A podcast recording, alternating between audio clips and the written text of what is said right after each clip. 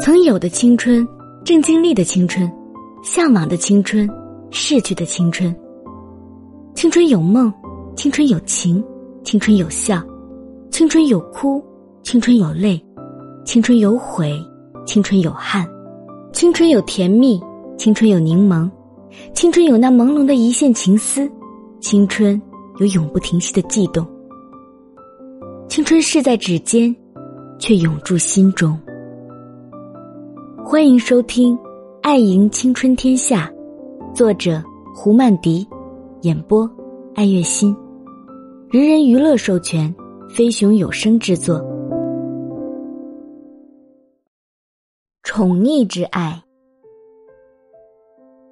一位盛名的将军身在军营，不知道有没有握过枪，不知道有没有训过练，因歌会友，以歌扬名。凭出色的声带赢得喝彩，为其争得将军的名衔。古稀的他原本该颐养天年，却因逆子的一场丑恶行径被曝光在人前，成为和李纲齐名的中国四大名爹之一。李天一的名字天地合一，原本充满寄托、寄予厚望的下一代，给家族带来的不是耀祖，是父母的每日洗面。无脸见亲戚父老的羞愧。李天一不是唯一，如其一般的坑爹一代比比皆是，只是很多没有被曝光而已。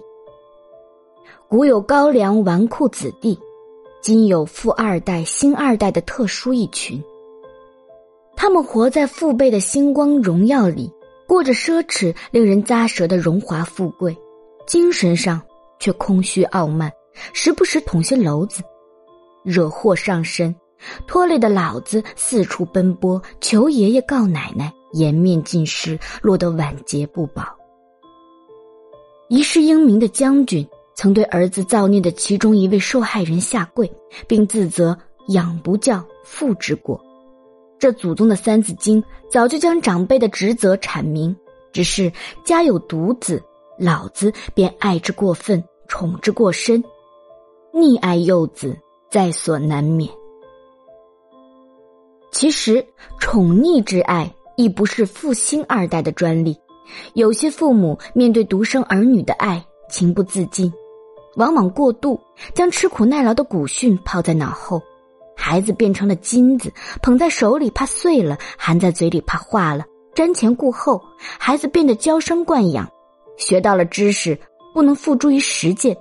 最早一代的独生子女，八零后许多变成了啃老族。当八零后为人父、为人母时，如何将先人之训、孝的精粹融入他们的爱里？他们所要面对的更加任重道远。他们已体会不到古人头悬梁、锥刺股的刻苦，领略不到寒门出孝子的祖训之道。因这一代从小物质丰富。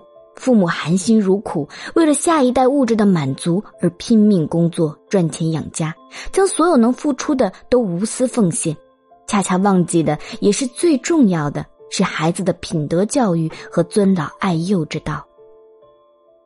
李天一据说才华横溢，四岁即为中国申奥大使，四岁学钢琴，八岁学书法，十岁可入国家冰球队。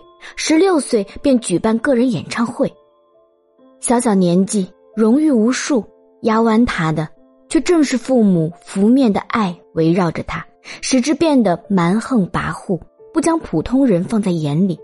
未成年的他已觉得自己是天下之尊。在美国，孩子不是个体家庭的宠物，孩子们终会回归社会，成家立业。美式教育更注重的是孩子们自己动手，在社会上生存和别人如何相处的能力。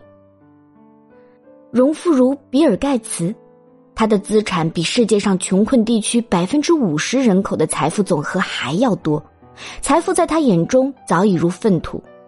他热衷慈善事业，早早就几乎将全部身家留给慈善，留给子女的很少很少。他的孩子们从小需要自己去打工赚取零花钱。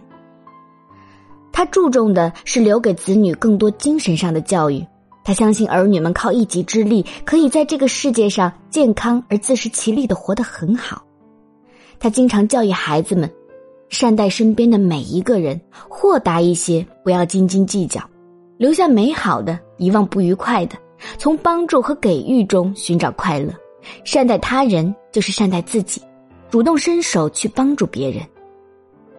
不知有多少中国的父母可以有盖茨的自信。相信自己的孩子们可以自力更生、丰衣足食。严于律己、宽以待人、助人为乐，这是中华民族的自古美德，又何时能被孩子们真正领会呢？这便是父母爱的智慧了。当孩子们感受到的爱不是一种炫耀，不是一种攀比，而是默默的奉献、勤勤恳恳的日常作为。父母便不再会担心“子不学，非所宜；幼不学，老何为”。盖茨的财富不是人人都可以拥有，但他教子的理念却是父母都可以得到的。宠爱只会让孩子溺水，到时便悔之晚矣。听众朋友，本集播讲完毕，欢迎订阅、点赞、评论、转发，感谢您的收听。